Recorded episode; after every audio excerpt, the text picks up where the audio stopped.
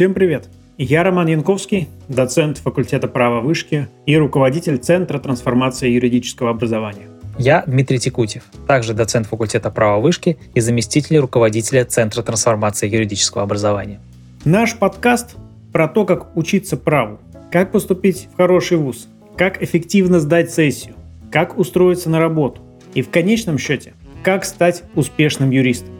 Чтобы стать хорошим юристом, недостаточно просто посещать все пары в университете. Мы расскажем, как построить свое обучение так, чтобы усвоить все нужные знания и навыки, как искать, изучать и запоминать всю необходимую информацию о праве. А еще мы будем приглашать практикующих юристов и экспертов, которые помогут разобраться в тонкостях вузовского образования, в трендах развития юридической профессии, в секретах построения карьеры – Слушайте нас на Apple Podcasts, Google Podcasts и на Яндекс Музыке в любое удобное время. Поехали! Привет! Сегодня мы будем обсуждать тему, которая меня волнует очень давно, и я занимаюсь ей, наверное, с 2014-2013 года. Очень давно интересуюсь, много читал, и поэтому очень рад, что наконец-то мы до нее добрались. Это тема юридического письма.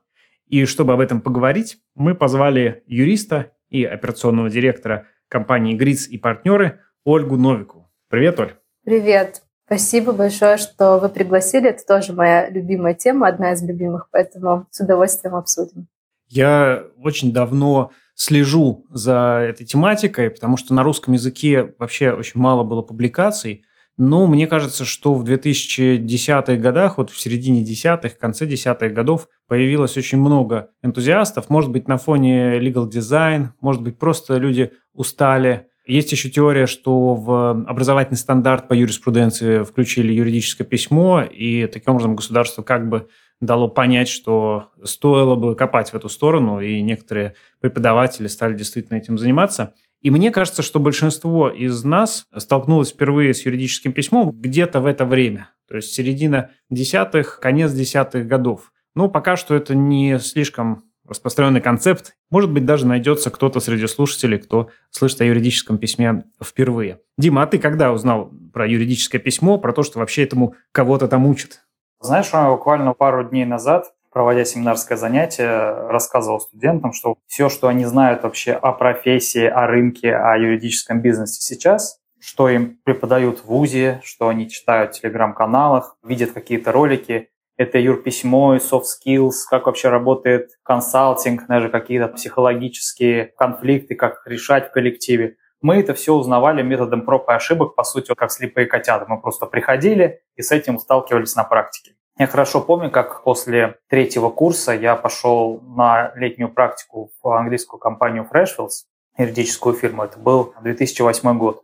И там мне открылся вообще целый мир, о котором я не предполагал, что он существует. Все, что касается консалтинга, как работает он, в том числе, как там пишут. Как там пишут, как пишут меморандумы, как пишут письма клиентам. И это, конечно, принципиально отличалось от стиля, от той подачи, к которой я привык, которую я видел в ВУЗе, стиле которым были написаны учебники по праву и статьи, которые я до этого читал. По-моему, книга «Пиши, сокращай», она вышла только лет через пять, там, где-то в 2012-2013 году. И только тогда вообще массовый читатель или студент мог как-то познакомиться с этим до практики. Как я понимаю, это тоже с нами примерно одного поколения. Я думаю, ты с этой проблемой тоже сталкивалась. Как ты вообще пришла к юридическому письму? Как ты постигала это ремесло?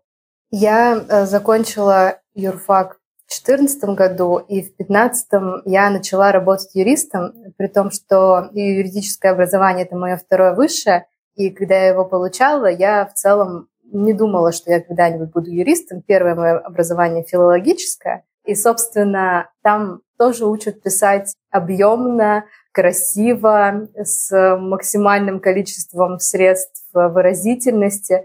То есть филологический факультет и филологическое письмо с юридическим письмом, не таким, о котором мы говорим, эти вещи очень схожи.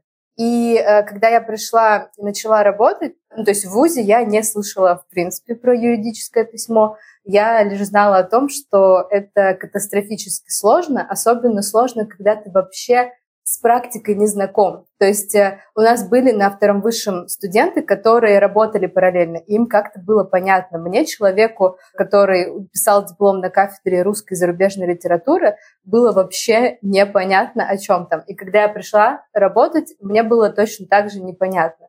И я просто переложила свои навыки вот этого красивого витиеватого письма на юридические документы.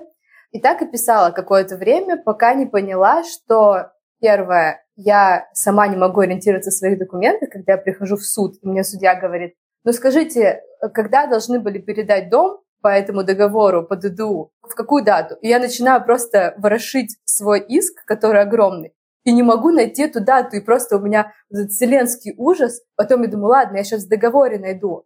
Открываю этот ДДУ и тоже не могу найти эту дату. И на меня судья уже просто смотрит, вы что, говорит, первый раз в суде? Ну, в принципе, она была права, как бы это, возможно, был один из первых разов. Но в целом я после этого заседания анализировала, думаю, почему так? Я что, плохо подготовилась? Я плохо знаю материал? Нет, просто когда у тебя стрессовая ситуация, то твой документ должен быть тебе помощником, он должен максимально тебе помогать ориентироваться. В первую очередь тебе, но если ты в нем не можешь ориентироваться, то тем более в нем судья не может ориентироваться. Следующий уровень сложности – это когда ты начинаешь консультировать и разговаривать со своими доверителями. Сначала у меня это были просто физики со своими семейными вопросами, там, наследственными. Потом это бизнес, предприниматели, которым нужно быстро, которым нужно четко, которым нужен ответ «да» или «нет», а не да, но знаете, в нашей практике складывается такое огромное количество исключений, что нельзя точно и достоверно сказать. И вот это вот все, и на тебя смотрят, говорит, пока, мы к тебе больше не придем. Есть еще представители доктрины, которые Да, да, да, да, да, да. Да, конечно, это самое важное. Что думал об этом такой-то? Да, да. И я поняла, что так, нужно что-то с этим делать. То есть у меня не было изначально такого, что, о, я услышала термин юридическое письмо, пойду поразбираюсь. Это какая-то была интуитивная история, когда я поняла, что так дальше продолжаться не может. Если я хочу быть юристом, к которому приходят доверители, которому хотят платить доверители, э, я должна быть э, в каком-то другом формате, в каком-то другом формате работать. И э, да, в какой-то из этих периодов попался Ильяхов «Пиши, сокращай», и что еще, конечно, мне сильно помогло, это статьи в Тинькофф журнале, потому что на самом деле, когда ты начинающий юрист, ты не знаешь многие темы, и вот когда пришел доверитель, ты не можешь сказать, а я мы еще не проходили это, как у меня студенты раньше в юрклинике мне говорили. Ольга Васильевна, мы не можем брать еще вопрос по аренде, потому что мы на парах еще не проходили, у нас не было этого. Я говорю, ребят, когда вы работаете юристом, у вас э, не будут спрашивать, проходили вы это или нет. Нужно будет много когда разбираться впервые с чем-то. И вот я начала читать статьи на Тинькофф журнале и думаю, боже, это настолько понятно написано. Там такие же сложные юридические темы. Там такую же они рассказывают практику. Там также они рассказывают какие-то пограничные ситуации и что повлияло на то, что в одной ситуации суд вот так посмотрел, а что иначе. И постепенно таким образом я подумала о том, что вот оно юридическое письмо, которое должно быть в моей и письменной и устной речи. Давай, может быть, для тех слушателей, не скажем так, не таких посвященных, не таких продвинутых, которые, может быть, такие юристы старой школы, сразу э, сделаем различие, расскажем, чем отличается юридическое письмо от юридического дизайна. Вот то, что ты сказала, когда у тебя настолько громоздкий документ, что ты не можешь в нем ничего найти и сам в нем плаваешь. Это скорее про письмо или про дизайн? Я думаю, это и про письмо, и про дизайн. С моей точки зрения, письмо — это одна из частей юридического дизайна в целом. То есть юридический дизайн — это очень большое понятие, но мне кажется, это не закрытый перечень, что включает в себя юридический дизайн, потому что это и письмо, то есть понятный язык, и структура, и оформление нормальное, в том числе и речь, и в том числе и другие возможности донести информацию. То есть, условно, мы своим доверителям часто записываем по итогам договора видеоинструкцию, говорим, ребят, вот здесь в этом пункте мы вот это предусмотрели, в этом пункте, когда вы будете заполнять, обращайте внимание на вариативность, вот здесь вот мы прописали вам штраф, но если вы захотите для конкретного вашего контрагента поменять, то вы здесь можете его поменять. И я считаю, что это тоже юридический дизайн. Ну, то есть это тоже дизайн э, документов и дизайн взаимоотношений с доверителем, с судьей. Поэтому я думаю, что дизайн — это такое большое понятие, большая методология, а юридическое письмо — это одно из направлений вот этой большой махины. Я абсолютно хотел э, Олю поддержать и сказать, что мы с ней здесь сходимся. И юридический дизайн – это не только внешний вид документа, как некоторые неправильно считают, а это понятие, касающееся устройства вообще взаимоотношений между вашим клиентом, его клиентами с использованием вот этого юридического продукта. То есть это все, что связано с юридическим продуктом, которым может быть юридический документ, а может быть и что-то другое. Например, э, какое-то видео, которое объясняет правила пользования чем-то там вот в авиакомпании, например, да, когда вы садитесь, и там на экране показывают какое-то видео от авиакомпании с некими базовыми правилами. Победа, например, так делает. Там Гарик Харламов, я помню, рассказывал. Это же тоже юридический продукт, потому что он рассказывает про штрафы за курение на борту и все остальное. Это тоже вот юридический продукт, и в этом отношении это не письмо, потому что тут нет текста, который написан. Но это вполне себе юридический дизайн, именно в том плане, что этот продукт юридически был создан с использованием вот таких вот креативных методологий, как юридический дизайн. Но я еще влезу и скажу, что юридическое письмо появилось раньше, чем юридический дизайн. И для зарубежных слушателей этот вопрос бы не был таким сложным, потому что у них юридическое письмо – это предмет, который преподается в ВУЗе. Точно так же, как если мы американцев спросим, что такое там theory of state and law, он вообще нас не поймет, потому что у них нет предмета теории государства и права. Для них вот есть как бы несколько theory of state, наверное, theory of law, то есть как бы теории там какой-нибудь Кельзина, но нет такого предмета. Точно так же и для нас юридическое письмо – это как будто вид деятельности, но для зарубежных стран это предмет, который преподают в ВУЗе, на котором объясняют, как составлять документ. Причем предмет такого базового уровня, у которого есть несколько последующих уровней. А юридический дизайн – это вот совокупность методов, э, которая относительно недавно стала применяться к юридическим продуктам. Это точно так же, как если мы сейчас э, спросим кого-нибудь, чем отличается, например, теория государства и права от, э, например, концепции прав человека. То есть мы скажем, ну, теория государства и права – это предмет, который проходит в ВУЗе, а концепция прав человека – это определенное понимание, взгляд на право, основанный там, на юс-натуралистском подходе. Точно так же и тут. То есть мы не должны впадать в заблуждение по поводу терминов. Юридический дизайн – это одна история, и на эту тему мы, может, еще сделаем подкаст. А юридическое письмо – это такая базовая, но в то же время очень необходимая сфера – которые в российских университетах, к сожалению, не учат. Ну, раз уж я влез, я продолжу. Оль, говоря про обучение юридическому письму, я знаю, что ты учила студентов составлять документы, когда работала в юридической клинике вышки. И как ты считаешь, вот курс по юридическому письму – это то же самое, что курс, например, по культуре речи, по русскому языку, я воспользуюсь случаем, спрошу тебя как филолога да, в данном контексте. В чем разница? Ведь э, студенты уже знают русский язык. В некоторых вузах, вот в МГУ, например, я знаю, на первом курсе у них реально есть русский язык и культура речи. Это не юридическое письмо? Нет. У нас был предмет про русский язык и культура речи, он именно так и называется, и он, насколько я помню, длится несколько семестров, и ну, это скучно. И это огромное погружение в русский язык, в стиле, в средства выразительности, в диалекты, в наречие. То есть э, это огромный пласт, который, конечно, ну, он нужен исследователю. Он нужен человеку, который глубоко занимается и планирует дальше заниматься русским языком. И, мне кажется, 99% того, что там есть, конечно, не нужно юристу, и это абсолютно разные вещи.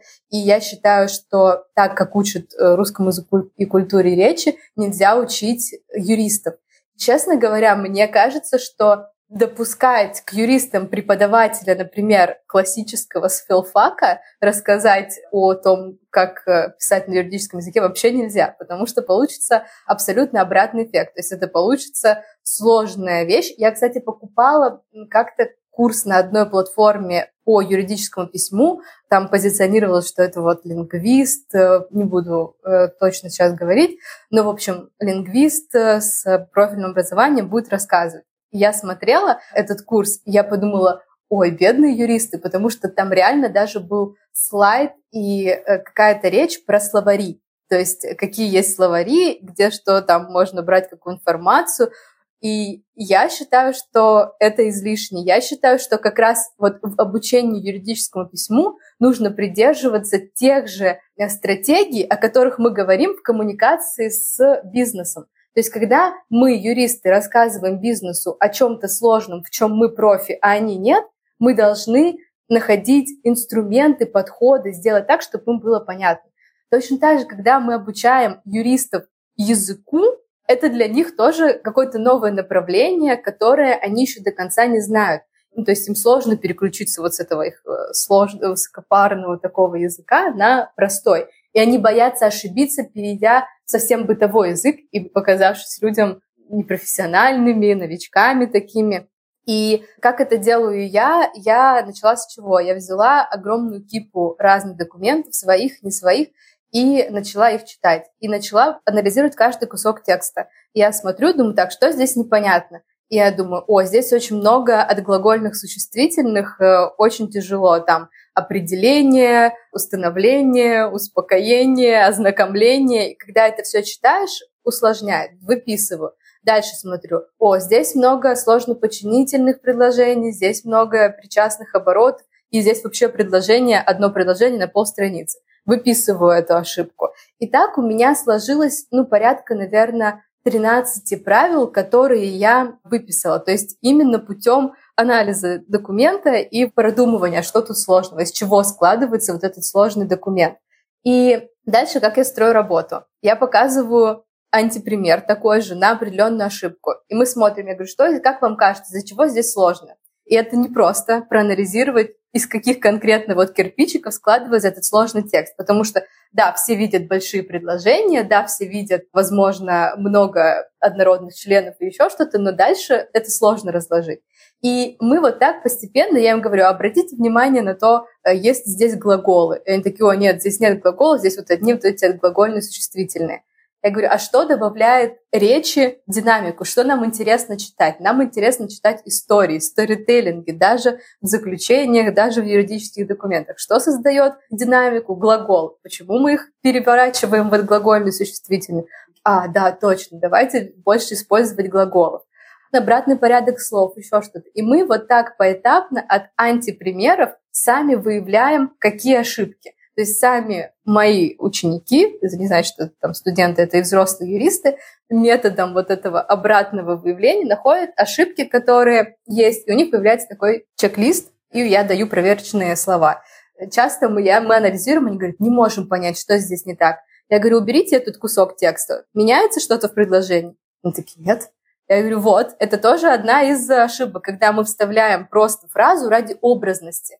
И если это действительно литературный текст, если мы правда хотим добавить этой фразой, этим вводным предложением, приукрасить эту фразу, то это уместно. Но когда мы даем судье этот текст или доверителю, который не для приятного времяпрепровождения наш договор читает, а для того, чтобы быстренько понять подписать его, то нам вот эта фраза, которая не несет дополнительного смысла, не нужна. Поэтому я считаю, что только практическими методами сразу с применением можно обучать. Никакой чистой теории, с моей точки зрения, здесь не может быть, она бесполезна. Ты сказала, что у тебя есть разные студенты. Вот есть молодые, есть постарше, есть уже практикующие юристы. И я сам с этой проблемой столкнулся, когда преподавал в магистратуре. С одной стороны, кажется, что учить юридическому письму нужно как можно раньше, пока еще не сформировался какой-то неправильный навык. Потому что если человек прочитал там 10-15 учебников по праву, он уже, наверное, где-то на подкорке считает, что они написаны хорошо, ему нужно писать так. Ну, вот у нас так было, например, с Димой. С другой стороны, когда человек учится на втором, на третьем, на четвертом курсе, у него ведь и появляются уже какие-то прикладные знания. То есть он может это письмо к чему-то применить. Не просто абстрактное там эссе написать по теории права, а по гражданскому праву, например, договор составить, или по уголовному праву почитать и редактировать обвинительное заключение. Но минус-то в чем? В том, что многие уже приходят со своим опытом, со своим бэкграундом, кто-то уже постажировался, не знаю, в суде или в налоговой. И у людей к старшим курсам уже такая деформация, она происходит. Как ты считаешь, когда нужно учить юридическому письму? Когда человек еще молодой, у него все еще гибкое, и он может подстроиться, да, забыть то, чему его учили в школе, и забыть то, чему его учили на первом курсе, или лучше учить юридическому письму, наоборот, человеку, у которого есть база, которому есть к чему это сразу применить. Мне кажется, учить человека, у которого есть база, это уже априори значит переучивать. И на самом деле я преподавала в МГУА введение в профессию. Это как раз были ребята первый курс и самое-самое начало. И они уже говорят, просто ты их просишь рассказать о том, как вы видите себя в профессии через пять лет, и они уже рассказывают так, что хочется уснуть, хотя по факту это просто ну, упражнение для еще вот вчерашних школьников пофантазировать, к чему они стремятся, что бы они хотели. Я их пытаюсь немного в атмосферу погрузить. Я говорю, представьте, как выглядит ваше рабочее место, представьте, как вы одеты, куда вы ходите, как выглядит ваш день. И в моем сознании предполагается, что у нас сейчас будет непринужденная, интересная беседа на такую около юридическую тему, оно превращается просто в какое-то занудство, потому что они, ну, такое ощущение, что говорят, и это вообще не совпадает с реальным представлением о жизни человека в каком-то гармоничном э, состоянии. Ты имеешь в виду, что они говорят слишком сложно? Да, да, о самых бытовых простых ага. вещах даже. То есть я не знаю, откуда это рождается в голове, ну, наверное, даже со школьных текстов, потому что тоже обществознание в школе, которое мы читаем, эти учебники, они также написаны, что ничего не понятно. Я помню, мой репетитор по обществознанию, мы с ней садились, и она мне открывала учебник какой-то по обществознанию, просто его читала, а я должна была его записывать. Ну, я вот сейчас, э, спустя энное количество лет вспоминаю, думаю, за что мои родители платили просто... Ну, как говорят англичане, good value for money. Да, да, да, да, просто... Ну ничего, у нас в университете были такие предметы. Да, да. Ну понятно, что оно — это постоянный контекст, который сопровождает тебя реально с малых лет, со школы. И многие студенты, они уже приходят вот с таким бэкграундом, и у них как будто переключается что-то. Раз ты в универе, раз ты на парах, то ты все, уже ты должен говорить только так, иначе тебя не поймут. Поэтому я считаю, что начинать именно работать с текстами нужно в самом начале. И мне кажется, это должно быть э, несколько уровневое обучение. То есть в самом начале вы просто учитесь понятно говорить, просто учитесь понятно писать, элементарно э, небольшие записки, небольшие объяснения чего-то, переводить вот с этого сложного юридического на простой. На человеческий, а, скажем да, так. Да, да, на человеческий. Можно даже тестировать, то есть для разной аудитории, условно сказать. Вот представляете, вот этот текст вам нужно сейчас объяснить маркетологу, человеку, который занимается рекламой. А вот этот текст вам нужно объяснить бухгалтеру, как вы будете адаптировать одну и ту же информацию под человека с разным бэкграундом. Знаешь, есть сейчас такие для искусственного интеллекта советы, что если ты просишь его какой-то выдать текст, то напиши кем, для какую кого? роль. Да, то есть представь, что ты преподаватель, да, представь, да. что ты... Да, тут то же самое. То есть это же, по сути, означает, что мы учитываем это действительно, когда формулируем мысли, то есть не Конечно. целевую аудиторию. На самом деле, я даже на курсах говорю о том, что когда мы делаем заключение, и это для нас знакомый доверитель, мы можем даже анализировать с точки зрения типологии личности. Их там есть куча, но я, например, рассказываю на примере диск что там, если у вас э, доверитель такой, который дишка, который устремленный, хочет быстрее результат получить, то не нужно ему рассказывать, начинать с каких-то расчетов, а потом в конце говорить, ну вы вот это сделать не можете. То есть он вам скажет, «Э, просто ты уволен, меня твой результат не устраивает. Поэтому такое упражнение с первого курса, оно интересное и действительно полезное. А дальше уже на следующих курсах вводить юридическое письмо, именно составление договоров, составление исков. А вообще моя мечта, и мне кажется, что вот это было бы очень продуктивно, когда к дисциплинам добавляется на практических занятиях реально подготовка документов. То есть вы проходите ту же аренду, сделайте занятия по проверке договора аренды, по составлению договора аренды. Я помню, как нам дали когда-то на одном из занятий по гражданскому процессу задание составить иск. Просто ни с того ни с сего мы приходим на какой-то семинар, и нам говорят, составьте иск по заливу. Мы все такие сидим, просто что... Нормально же общались. Да, да. То есть нормально общались. Мы приходили, вы что-то рассказывали, мы сидели, играли на айпадах какие-то игрушки, болтали, общались, и тут здрасте, приехали, составьте иск. Ну, я, например, даже близко не знала. Я человек, который параллельно на филфаке учился, изучал демонов в литературе и писал про это диплом. А вы мне тут говорите про какой-то иск. Конечно, там получилось полное уродство, и ну, я считаю, что... Все демоны из тебя вышли. Сразу. Да, да, да. Но у меня это вообще было забавно, потому что я одновременно заканчивала филфак Э, магистратуру и юрфак бакалавриат. И я защищала диплом на юрфаке, и у меня там что-то было про статус ИП. Ну, потому что я абсолютно формально училась, и я подумала, закрыть бы это, отдать папе диплом, который очень хотел, чтобы я была юристом, и на этом все.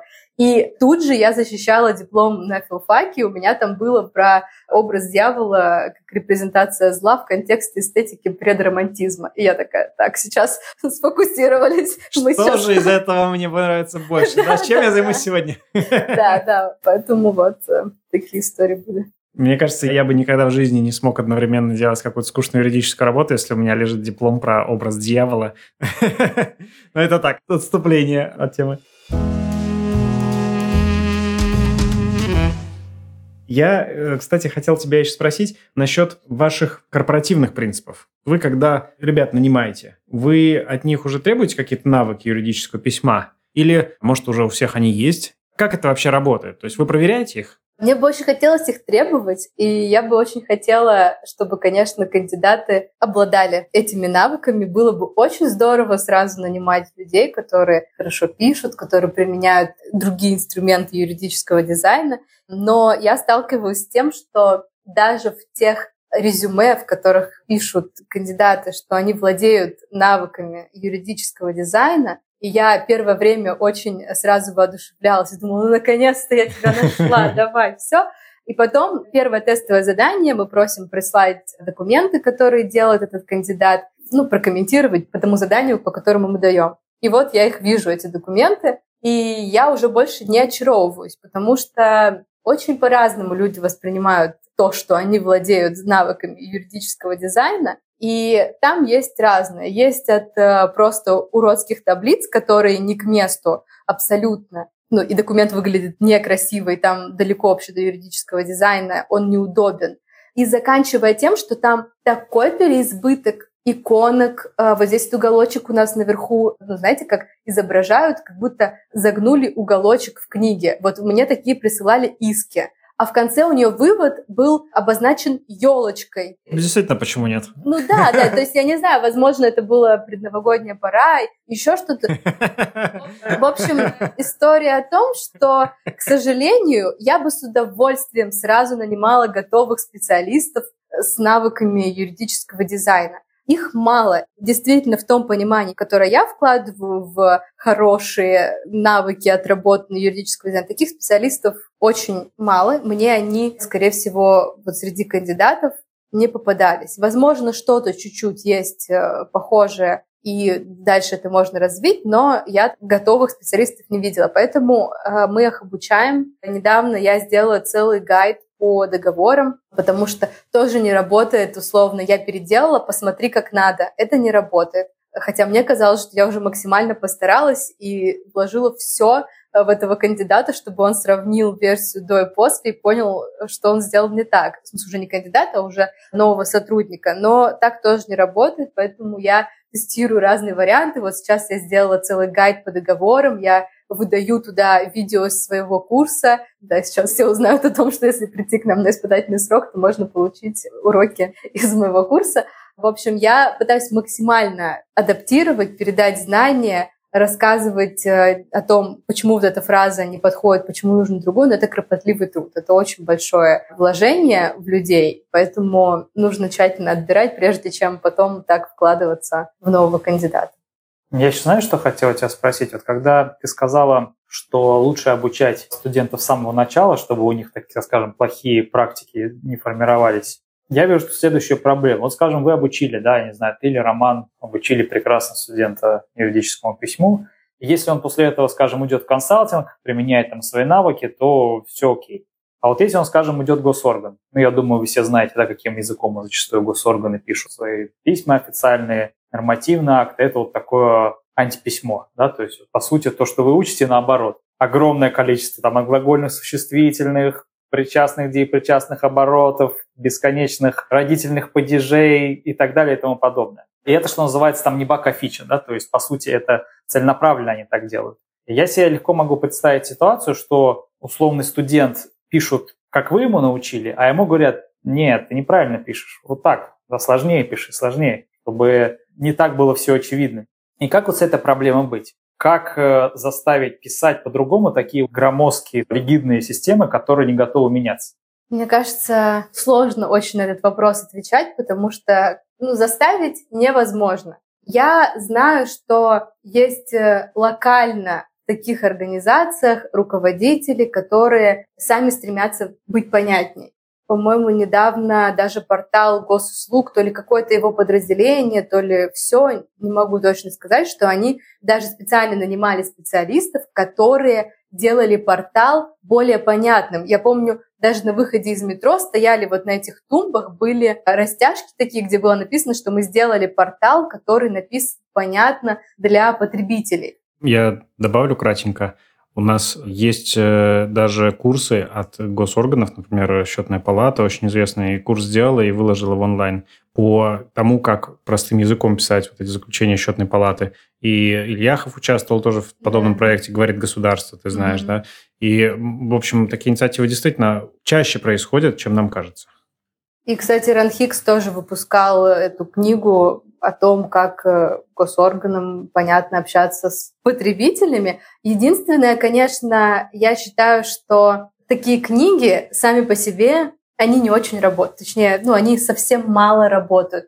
Очень мало кто из э, сотрудников рядовых такой возьмет, почитает, обучится и сразу поймет. Это, конечно, должны быть курсы, это должно быть обучение, как это сделать централизованно, я мечтаю. Я бы хотела, чтобы была такая инициатива, была э, действительно группа профессионалов, которые разработают э, курс понятный, которые будут э, этот курс преподавать, запишут, может быть, видеоуроки, которые будут помогать трансформировать эти документы, ездить по городам, это люди должны быть очень устойчивы к хейту и к ненависти со стороны людей, потому что обучать людей, которые сами этого не хотят, и которые всю жизнь э, они так писали, их родители так писали и так далее, это очень сложно. И я, например, по себе знаю, что абсолютно разная атмосфера стоит на обучении, когда ты приходишь или к тебе приходят люди, которые очень хотят учиться дизайну, и которым это надо, которые все у тебя заберут и даже больше. Они не остановятся с своими вопросами и будут бесконечно задавать.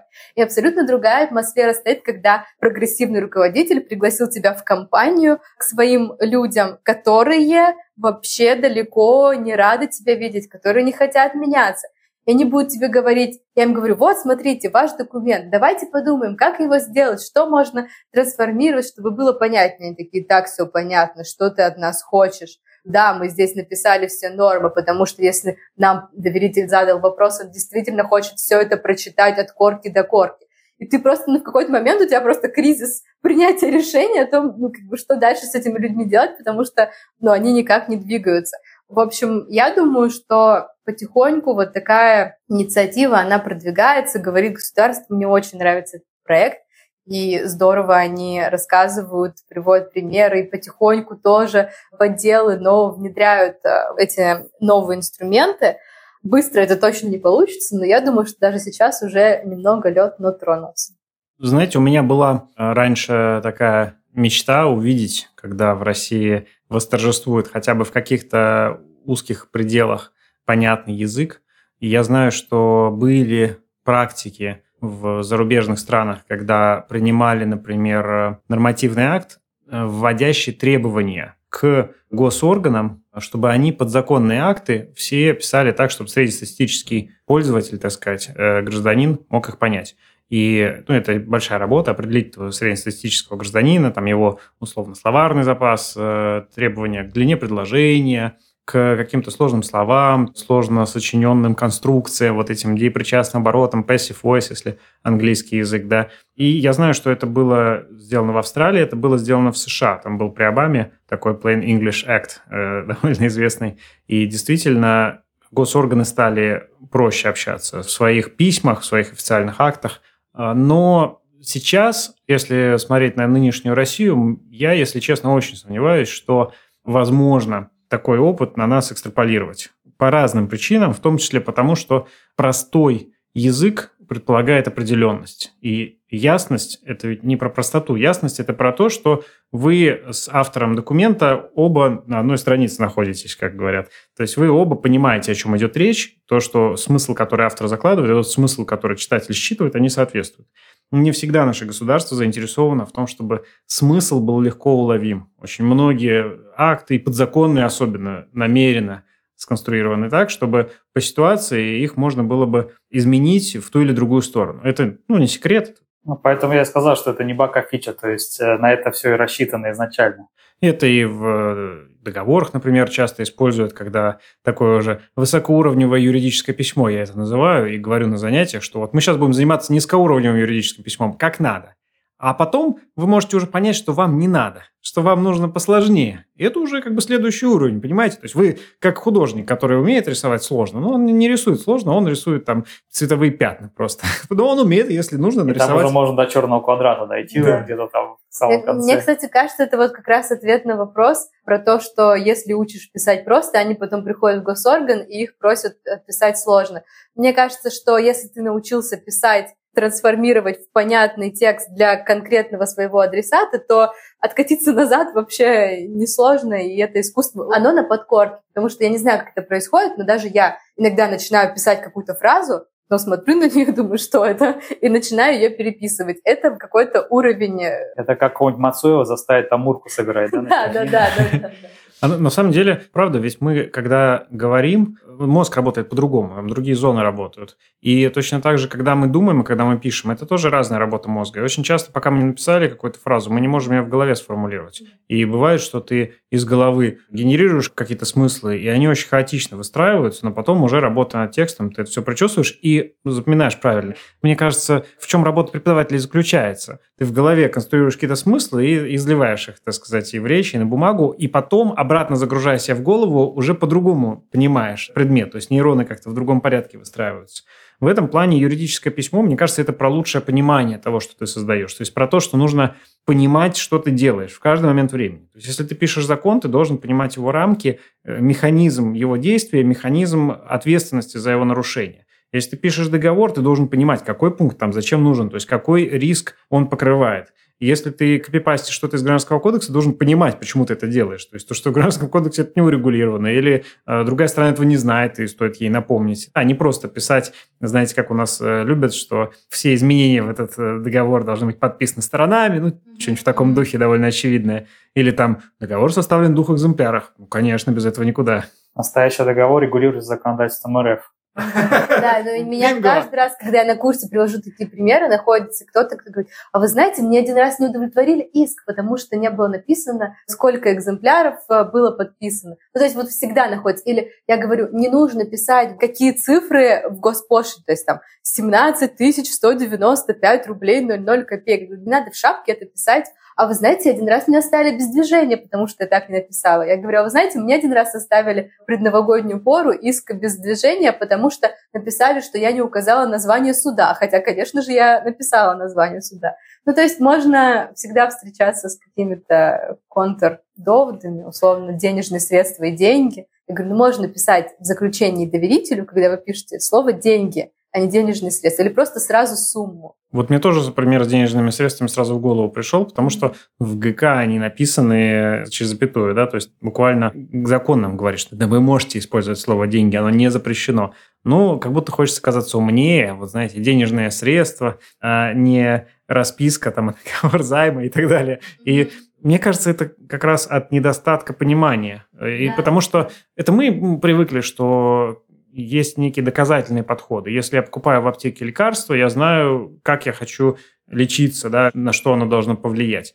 А если я учу студента, я знаю, чему я хочу его научить. Если я пишу договор, то я знаю, какой риск я хочу ликвидировать или там снизить в отношениях между сторонами.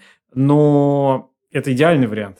И большинство операций в мире, они происходят по наитию. То есть я покупаю лекарства, потому что в телевизоре сказали, или потому что там бабушка мне посоветовала, Я учу студентов, потому что меня так учили. я пишу договор, ну, потому что я скачал его, и он такой уже был, я просто добавил туда кое-какую информацию о клиентах, а остальное я не знаю, убирайся ты или нет.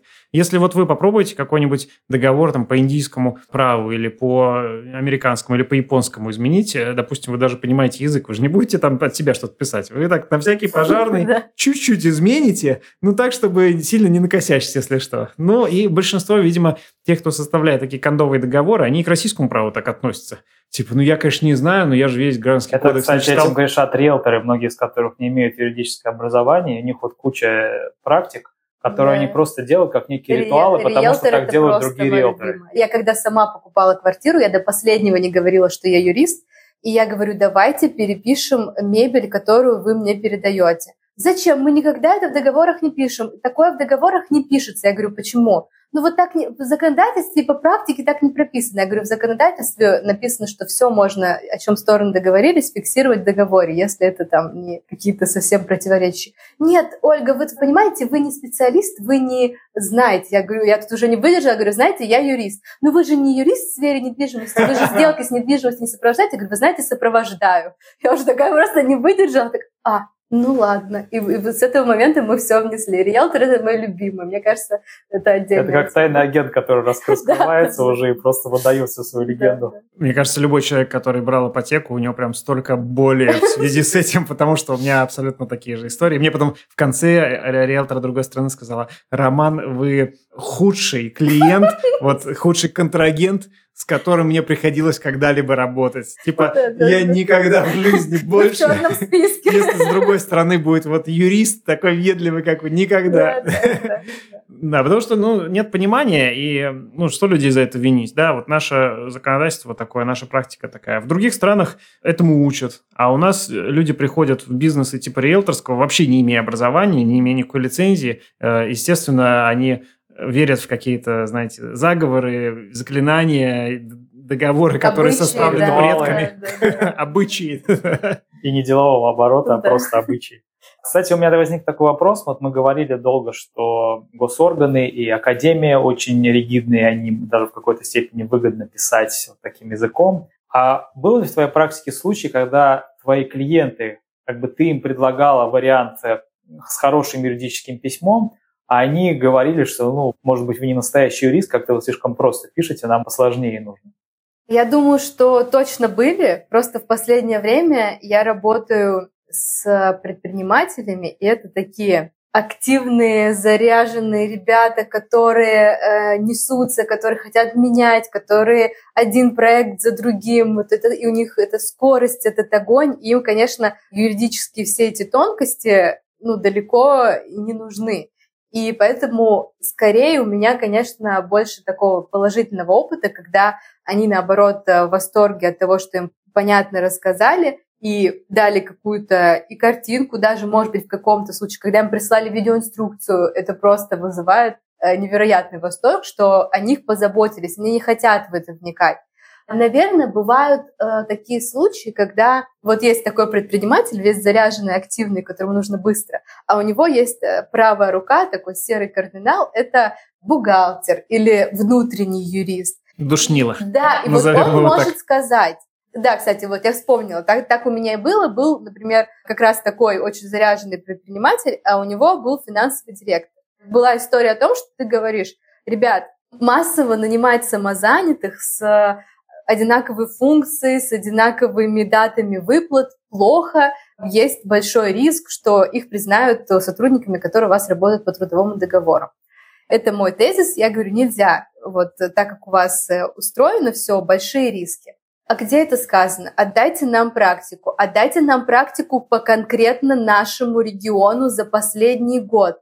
Ну, и там, то есть ты даешь практику, она говорит, это не тот год, я хотела другой год, а здесь вот немного другие нюансы. И вот, ну, ты этого человека не прошибешь, и уже хочешь сказать, да давайте просто посмотрим, давайте эксперимент, через какое время к вам придут, потому что, ну, там, условно, сотни были самозанятых, и при этом в штате пару человек, обороты в компании большие, вот э, человека не переубедишь, хотя ты даже даешь практику, но недостаточно, не устраивает. Ну, такие случаи бывают, у меня они бывают редко. Я предполагаю, что э, юристы могут гораздо чаще сталкиваться вот с такой негативной реакцией в плане того, что вы слишком просто написали, вы, наверное, некомпетентный.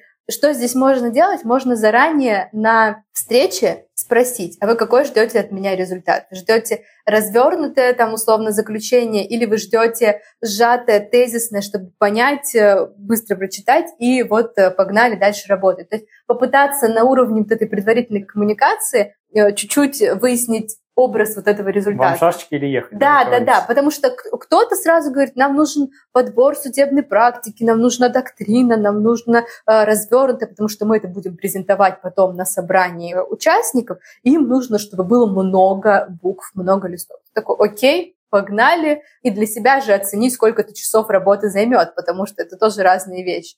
А если нам говорят, ребят, нужно быстро, нужно понять вообще, если да, то да, если нет, сколько нам это будет стоить, там, какие штрафы, и ты тоже понимаешь, что вот у меня такая задача, нужно сделать э, оперативно, понятно и наглядно. Наверное, так можно заранее эту негативную реакцию чуть-чуть нивелировать, но точно полностью ее исключить не получится. Оль, завершая нашу сегодняшнюю дискуссию, Хотя как это можно назвать дискуссией, если мы, в общем, во всем соглашались? Нам надо было позвать какого-нибудь представителя госоргана сюда. Идея. Или преподавателя из какой-нибудь соседней аудитории, чтобы да, он да, тут да. встал, возмущенный в середине, вышел, хлопнул Было бы интересно, да. В конце мы обычно задаем такие блиц-вопросы, и у меня такой блиц-вопрос. Скажи, пожалуйста, что можно порекомендовать нашим слушателям, чтобы подтянуть свои навыки юридического письма? Курсы, телеграм-каналы, книги, может быть, какие-то практики. Что ты можешь посоветовать? Это, мне кажется, не сюрприз. Конечно же, я советую Ильяхова, но советую его аккуратно в плане юридического письма, потому что, конечно, его текст во многом направлены и на э, рекламные сообщения, и просто на бытовую деловую переписку, не юридическую, поэтому тоже со знанием э, аккуратно, но там действительно есть интересные советы, интересные примеры. И я бы советовала, помимо своего курса, э, я на самом деле советую читать каналы той стороны, для которой вы делаете документы, с которой вы работаете. То есть, например, если вы работаете с бизнесом, читайте каналы, которые пишут предприниматели. Как они пишут, о чем они пишут, какие у них проблемы. Это очень помогает говорить на одном языке. Слушать подкасты не только на юридические темы, на разные темы. Мне кажется, что умение устраивать понятную коммуникацию, простую, но простую не значит такую вот совсем обывательскую, бытовую, а простую с точки зрения понимания, для кого ты это делаешь. Здесь помогает погрузиться, посмотреть, как люди говорят о сложных вещах. То слушаешь каналы, слушаешь подкасты, смотришь интервью с людьми на такие темы, которые для себя тоже сложные, но люди так понятно об этом рассказывают, ты действительно понимаешь и даже можешь после этого дискутировать на эту тему. И я считаю, что это искусство, искусство из своего опыта, большого бэкграунда профессионального, переработать это все и сделать понятный для человека, который не в теме текст. Поэтому смотреть разные направления, погружаться в сферу деятельности людей, бизнеса, с которым мы работаем. Если мы работаем с физиками, и это семейные споры, ну, хорошо и психологию почитайте, посмотреть подкаст. Замечательный совет. Я тоже давно читаю Хабр и прочие айтишные медиа, и я заметил, насколько легче строится общение с клиентом, и насколько лучше ты понимаешь язык, который он от тебя ждет, когда вот ты погружен в тему. И это помогает и в составлении документов, и просто в переписке с клиентами. Ну, с вашего позволения, я добавлю еще третий совет. Коль скоро мы упоминали резюме, в которых указано владение навыком юридического дизайна. Это и моя боль тоже. И я хочу сказать всем соискателям, которые подают резюме, указывая там, что они владеют навыками юрписьма, юрдизайна, legal research, там драфтинга, того, всего. Ребята, такие навыки лучше всего показывать самим резюме. Если ваше резюме написано максимально кондово, шрифтом Times New Roman на 5 страниц, начиная там, со старших классов, э, видно, что вы не умеете отделять важное от неважного, беречь время вашего клиента. Это говорит гораздо больше, чем то, что вы в нем написали. Поэтому подумайте, что настоящий legal дизайнер, так сказать, как бы он сказал про ваше резюме, как бы он его построил, что важно вашему читателю, на каком языке говорит ваш читатель, что в вашем тексте может быть лишнего, что из него можно убрать. То есть вот так нужно рассуждать, чтобы показать, что вы владеете этими навыками. И тогда даже писать ничего не нужно будет. Это будет очевидно из самого текста. А те кандидаты, которые наоборот стараются все эти навыки просто описать, но не демонстрируют их, они сразу навлекают на себя определенные подозрения. Спасибо тебе огромное, Оль, что пришла сегодня к нам. И я надеюсь, что наши слушатели будут продвигаться в изучении юридического письма, будут писать понятные, ясные тексты, будут агитировать других, в том числе своих работодателей, в том числе своих клиентов. И, может быть, когда-нибудь юридический язык и человеческий язык снова станут синонимами. Спасибо тебе. Спасибо большое, спасибо, что пригласили. Я получила большое удовольствие. Очень люблю обсуждать эту тему, поэтому очень рада, что выдалась такая возможность.